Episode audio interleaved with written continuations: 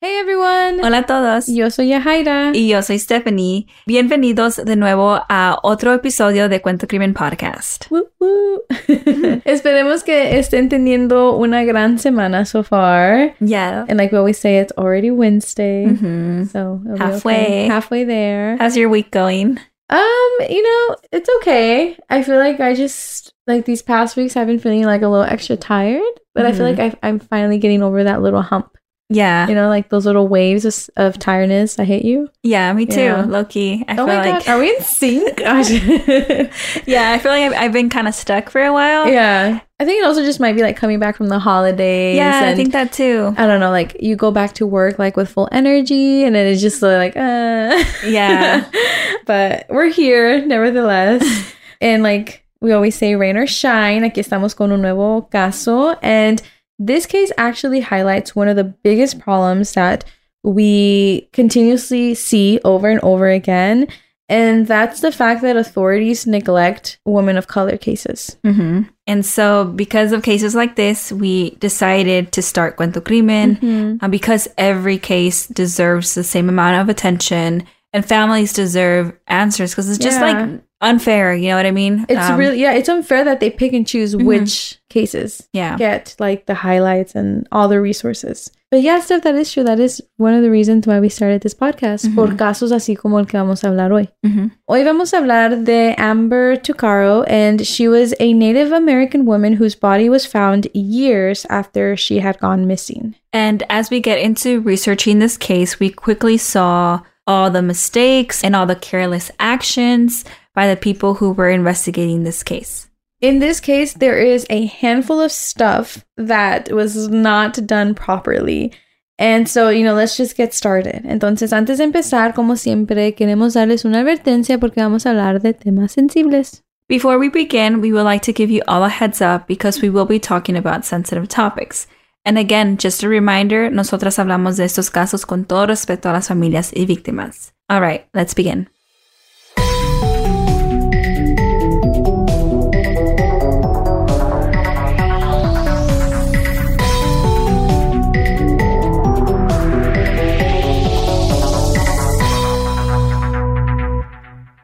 Let's start from the very beginning. So this is actually an international case. It takes place in Canada. And this also takes place in the year 2010. So it's been 13 years since this case happened. Amber nació en Alberta, Canadá, en el año 1990. Entonces, ella tenía 20 años cuando esto tomó lugar. Amber was a member of the Mikisew Cree First Nation. Y Amber era mamá. Ella tenía un hijo who was a little over a year old, and both her and her son were currently living with Amber's mom in Fort McMurray, Alberta. And it seems like Amber was struggling a bit. And in this article, we read how her and her son would go from family to family or to women's shelters. And it just seemed like she was struggling financially and just had, you know, to get that extra help. Yeah, she was a single mom, and it just seems like she was just trying to figure it out. Pero lo bueno que ella sí tenía el apoyo de su mamá. I feel like having your family support makes a big difference. hmm Yeah, it's like nothing like having a village behind you, honestly. That's the way to do it, you know, if it's possible. yeah, and like, it's you know. Amber vivía con su mamá Tootsie. We're not too sure if this is a nickname or something, but in the articles, her name came up as Tootsie. Ellas vivían in Fort McMurray, and it seems like they were both really close. Y aunque las cosas no eran perfectas, todo era normal. Like she had a routine and, you know, she now had a stable home with her mom. And most importantly, Amber was there for her son Jacob. She never left him alone. You know, she showed up as a mom. Yeah, like she was described as a great mom. Y si como dijo Yahaira, it seems like she was trying her best. Like that's literally enough. You know, if you're mm-hmm. trying your best, that's enough. And so on August 17th, 2010, she took a trip with a friend of hers. Pero el nombre de su amiga no fue compartido en los artículos. Like, we're not too sure why, por qué, you know, but her name didn't come up. She was just referred as Amber's friend. Entonces, Amber se fue con su amiga y su hijo Jacob a Edmonton y de hecho, el hotel en donde se quedaron was right outside this main city y se quedaron in a little city called Nisku. And the reason why they were staying at this like little city next to the big city was because it was just cheaper. And so they thought maybe they could save one night and just stay at this cheaper hotel, you know? Yeah, that makes sense. And it's a good strategy too, porque Nisku no quedaba nada lejos de Edmonton. So literally like right next to each other. And so mm-hmm. they decided to stay at the Nisku Place Motel. Y entonces el plan era quedarse allí esa noche a descansar, you know, since they had just flown in. Y a la siguiente mañana ir a Edmonton and just kind of enjoy the day in the main city. So they got there on August 18th y esa noche Amber quería ir a la ciudad. She wanted to enjoy the night and like really make the most out of her trip, you know? Mm-hmm. Like honestly, when you're on a trip, every hour counts and like she just wanted to get a fun night out, you know? And her friend actually agreed to watch Jacob for Amber. Y entonces la amiga de ella se quedó en el hotel with Jacob y Amber goes out um, and she decides to hitchhike to Edmonton. Hitchhiking is always like a hot topic, and I feel like we are so quick to be like, oh my God, that's always a big no. And like some places, it's really common to Yeah. you know, like catch a ride like that. And apparently, in this case, this is a location where I guess it was more common. Yeah, apparently, like from what we read, because like you said, when I first also read the word hitchhike, I was like, no, don't do that. Yeah. But then it seemed like it was a thing to do. Yeah. Y parecía, yeah, como dijimos, like algo muy común.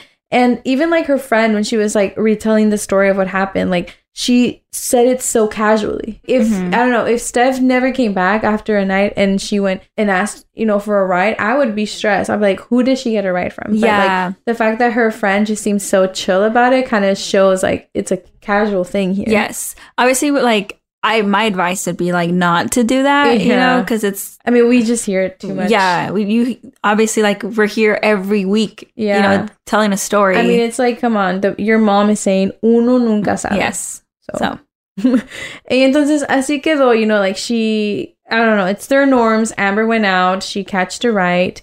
Y a la mañana siguiente, la amiga de Amber realizes that Amber didn't make it home from her night out. Y lo primero que hizo fue llamarle a Amber, right? Pero ella no estaba contestando. She wasn't responding to text messages either. Pero lo bueno que su amiga no perdió tiempo, so she immediately called Amber's mom, Tootsie, to tell her what was going on and to ask her if she had an idea of where Amber could be. hmm And right off the bat, they knew that something was off because, como dijimos, Amber nunca dejaba a Jacob si se lo encargó a su amiga, you know, and that was like their deal. Pero Amber siempre regresaba por él. So the fact that she didn't show up and the fact that she wasn't answering her phone, I feel like that was the biggest red flag for sure. Yeah, y como mamá y amiga, tú vas a saber cuando algo no está bien, right? Yeah. And like the fact that you have your mom feeling this type of way and a friend, like that's like red flag, panic. Yeah. something's and I wrong. feel like just even like the fact that she's not answering the phone Mhm. nowadays, ev- you know, like a missed call is kind of a big deal, Mhm. especially like when you fail to show up, basically, yes, you know? yeah, and someone else is watching your child, and you're on a trip. Yeah, como just do like maybe just even send a message like Yeah. this happened, so I'm gonna be in late or something, you Mhm. know? They were worried, entonces Tootsie, after hearing this news, she calls the Royal Canadian Mounted Police, and we'll refer it to as RCMP. hmm And as we kept researching, y'all, it makes me like so upset to learn that the RCMP was not taking Amber's disappearance seriously. And I feel like a lot of us kind of had that feeling, unfortunately. Y su familia dijo que ellos pensaron lo mismo. La familia de Amber dice que from the beginning they downplayed the case and they were just not actively looking for Amber. hmm Tootsie dice que when she tried to report Amber missing, the RCMP's response was that maybe Amber was out partying and lost track of time, and eventually she would make her way back home.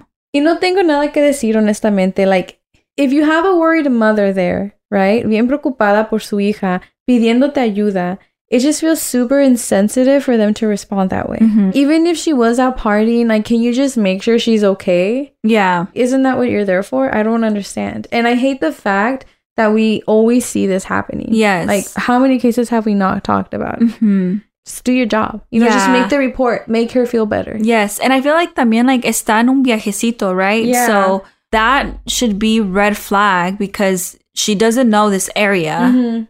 She doesn't know people here, doesn't know how to get around. This is I don't know, like I don't know why And she also, like, left by herself. Yes. I don't know why this wasn't priority, you know? And again, you know, just like you said, better safe than sorry. So it's why not do the work? So a few weeks after being reported missing, the RCMP even had um, the audacity to say that they believed Amber was not in danger. So now at this point, it's like weeks Weeks later. So like, when does the party end? Yes, like, or when will she find her way back home? Right. You know, like, Just imagínate escuchar este comentario as a mom. You're sick to your stomach trying to find your daughter, and like these are the people that are supposed to be helping you. I don't know. I feel like it's almost even disrespectful, really. It is, yeah, because estas son las personas que te deben de ayudar and like they're there for a reason, right? Or at least mm-hmm. you would think, right, that they would be the ones sharing that, you know, anxious feeling. So it's like, you know, like how are you not feeling what I'm feeling? Exactly, yeah. And honestly, it's just sad to hear. Y por años nadie sabía nada sobre Amber. And it wasn't until two years later, in 2012, that police released a recording of a phone call that they had. And this is probably the last phone call that Amber ever made. En esta llamada se escucha que Amber estaba hablando con un hombre.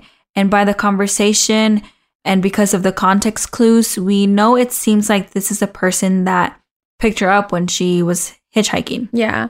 Y no sabemos mucho de dónde vino esa conversación. I think it was faintly mentioned how supposedly ella estaba hablando con un hermano de ella quien estaba en la cárcel. And so you know how like those phone calls get recorded? Like supposedly that's why the recording happened. But we're not too sure like por qué esa conversación estaba grabada. But the good thing is that, you know, we do have this recording and it kind of led this case somewhere.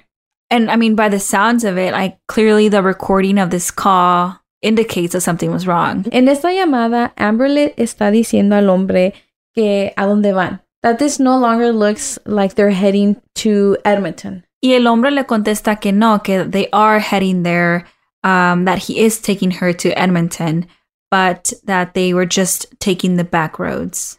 But Amber insists that this isn't the right way. And for the rest of the call, they kind of just keep going back and forth about whether or not they're going to where Amber asked him to take her. And the fact that she was last seen hitchhiking and now there's a call que demuestra que she did get picked up and was feeling unsafe with a stranger. And the fact that she was last seen hitchhiking and now there's a call que demuestra que she was picked up and feeling unsafe with a stranger. So like, ¿qué más quería la policía, right? De prueba que ella no, like she was unsafe, right? That she Yeah. wasn't just out partying. Exactly. And like the thing also was, y'all get ready for this. The police released this call two years after she went missing, right? And the reason why they did that was because they were hoping that someone recognized the male's voice in the call. But it turns out that police ya tenían esta llamada from the year that Amber originally went missing, which was in 2010. So you know, the RCMP, they were aware of this phone call, but they didn't share it with the public until two years later.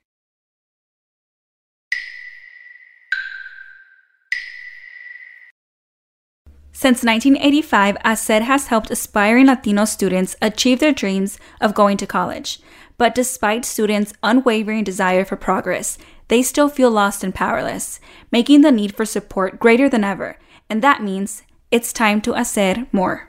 We want to get Latino students to believe in themselves again and apply by inspiring them through Katya Echazarreta, the first Mexican born woman to go to space, and convincing them that McDonald's can help them achieve their college dreams with the steady support of HACER. Since 1985, McDonald's has given over $33 million in scholarships.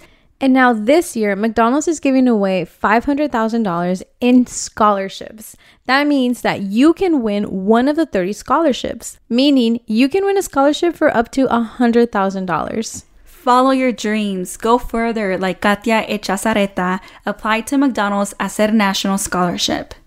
To apply to the McDonald's Hacer National Scholarship, visit mcdonalds.com slash hacer. Apply now, porque uno nunca sabe. Se puede ganar. And now back to the episode. Two years. That's a lot of time. Yeah, I think that one's a tough one because, like, yes, you know, they might be trying to keep this evidence to themselves and then at Mhm. some point they need like the public's help but like two years it's like a lot because by lot. two years like now people have moves like Mhm. who's not everyone's gonna remember what was going on in during this year so i don't know it's a bit it's a tough one porque like siempre hablamos de como una desaparición el tiempo es muy importante Mhm. and like waiting two years to ask the public i don't know it- It's a lot. it's a lot Muchas cosas pudieron haber pasado en esos dos años. You know, the person in this phone call could have easily just restarted a new life in those two years. And so after releasing the call, the RCMP asked, you know, like how we said, they were asking people if they recognized the voice and if they did to please speak up. And a few people actually did recognize this voice. And the trippy thing was that about three women spoke up and they all said the same name Pat Carson, a well known sex offender in Alberta. Banderitas rojas all over. Yeah. Like how, I don't know. Si me preguntan a mí, that sounds like a solid lead. Three people said the Three exact people. same name. Este hombre, like, es una persona que ya tiene historia. Like, what more do you want? hmm You would think, right? But according to the RCMP, he was not considered a person of interest. Y lo más triste es que a unos pocos días de que compartieron la llamada, el primero de septiembre, a few horseback riders came across a woman's body. And through dental records, they were able to identify the body as Amber's body only a few days after the call was released. It's so heartbreaking. Mm-hmm. Because, I don't know, I feel like you have this huge piece of evidence, but it's too late now. Yeah. And her body was actually found only 17 minutes away from the hotel where she and her friend were staying at. You went all this time without without knowing where Amber was, but she was only 17 minutes away. Like Yeah. how could you have known? But then like knowing that only 17 minutes away and you just it's sad, yeah.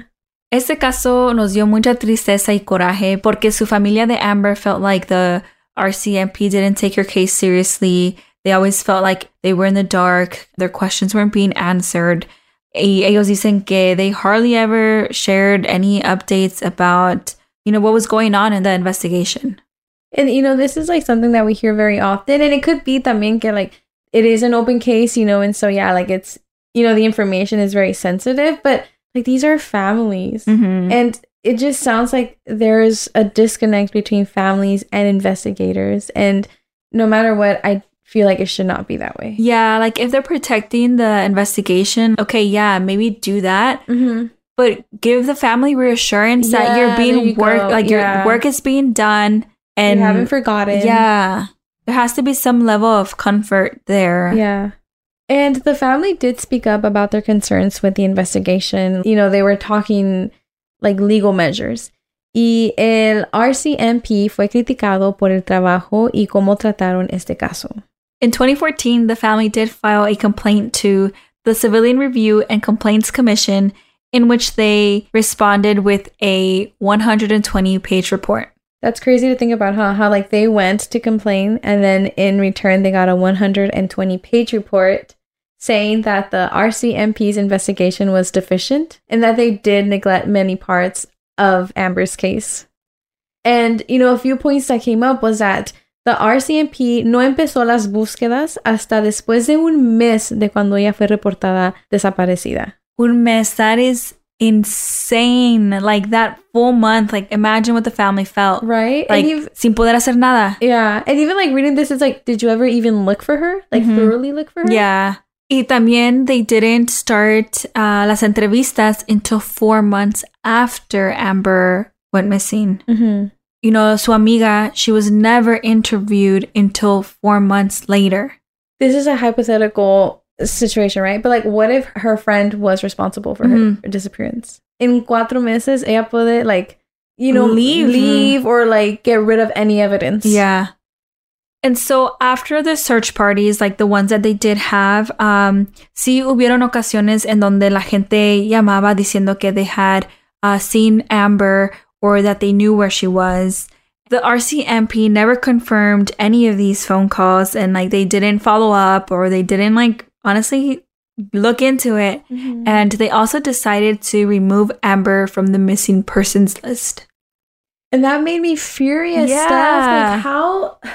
¿Cómo no vas a investigar un lead así de grande? Mhm. Like, someone saying that potentially they saw Amber and you're not even gonna follow up and you're just gonna take the stranger's word and then remove her from the missing case list. I think it's like it makes me so mad removing her from the list. Like yeah, without you're doing confirming. yes, you're like literally doing everything that you shouldn't be doing. And like, it's like, okay, and what if their family calls, you know, and it's like, hey, why isn't she on there? And then you're gonna say, oh, because someone said they found her, and then you, the family's gonna be like, okay, where is she? hmm And you don't even know where she's at, yeah, or you don't even know if she, that was her. yeah, And so that was another complaint that the family had for the RCMP, the fact that they had removed Amber from the missing persons list. Mhm. And there's more. So, in addition to everything else that we've already said, Amber's suitcase with her belongings were also accidentally destroyed after it was recovered from her motel room. A ellos ni les importó to look through her belongings for any leads, Mhm. For, you know, just to see. I don't know, like, you just never know what's going to be in there. And, Like, you never know. It could be a note. It could be you know something. And like the fact that they lost it makes me really sad. Isn't that the first piece of evidence that they collect, like your Mhm. belongings, especially if you're on a trip? Yeah. So yeah, the family has no idea what happened to Amber's belongings. So all in all, I think it's safe to say que ya esta investigación tuvo muchos errores. Like it's undeniable. Undeniable. And I mean, even like for the fact that the commissions sent them back a 120 page report, like explicitly explaining everything that they did wrong. Mhm. I mean, s they did plenty. Yes. And the deputy commissioner, Curtis Zablocki, apologized to the family 11 months after the report was released on July 25th, 2019, and said that the RCMP's investigation was quote unquote not our best work, end quote. And the family, as they should, rejected the apology. Yeah, I think like that apology isn't good. Like I don't know. It was like 11 months after the report Mhm. and to just say it wasn't our best work. Just that.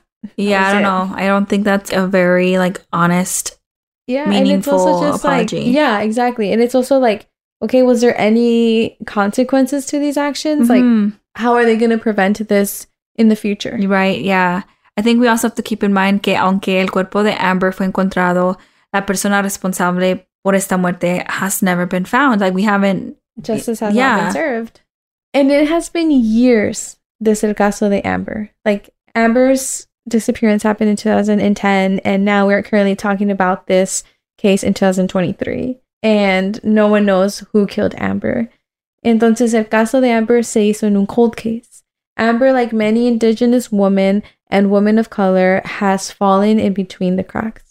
su caso no está cerrado, pero tampoco está activo, right? So it's like difficult because time is passing and no leads are coming in. So mm-hmm. we will be, as always, sharing her picture on our social media. And we also just want to take note that while researching Amber's case, we found out that in this specific location, there was one too many indigenous women missing. Like it's a common thing. Simplemente cuando encontraron el cuerpo de Amber, había cuatro cuerpos más y también todos eran de mujer and they were also indigenous women. Also, many believe that a serial killer might have been on the loose because of other bodies found along with Amber. And another thing to note is that it is a fact that Indigenous women are killed at a much higher rate in most locations. And from what we read, this specific location was not a safe zone. Ujú. Y me da coraje de escuchar eso, de escuchar cómo muchas mujeres are murdered o simplemente están desaparecidas por años and nothing is really being done about it. Like here you have this statistic, right, that, you know, indigenous women are being killed at a higher rate. So what are we doing to Right. protect these women? Yeah. Cosas así merecen todos los resources. And it's honestly a big issue. And like, Mhm. a lot of people know it's a big issue so but like what are we doing you know like Exactly. what what's what's the plan Yeah, I 100% agree, Steph. You know, Amber was a mother, she was a daughter, and she was a person. And Mhm. that's enough to have respect. yeah And now her son Jacob will grow up without his mom. it's honestly truly heartbreaking because it's not just amber it's also people around her. Like it's Yeah. affected like everyone around her. Mhm. And we do want to end with a quote from Tootsie Amber's mom. I am 56 years old now and raising a little boy that is full of energy. He drives me crazy, but at the same time, he's my sanity. I mean, he's all I have left of my baby. End quote. And it's true, you know, like tratando de ponerme en su lugar because I'm never going to truly know, but I Mhm. feel like es su consuelo, you know, Yeah. her, her her grandchild. A little piece of Amber. Yeah. If anything, it also makes us really happy that, you know, Jacob is with his grandma and he's being well taken care of and Mhm. living, you know, a nice, healthy life. It's just tragic too when we hear Mhm. that kids have to go through the whole system because their parents are gone. So that's all that we have for this week's case. Yeah. Um, we hope that you find it in your heart to share her image because time is passing and you know Amber's mom is waiting for answers as well Mhm. as Jacob and that's really important to get justice for Amber. And we can't like keep letting our indigenous women hurt. Mm-hmm. So yeah, thank you so much for listening and we'll see you all next week.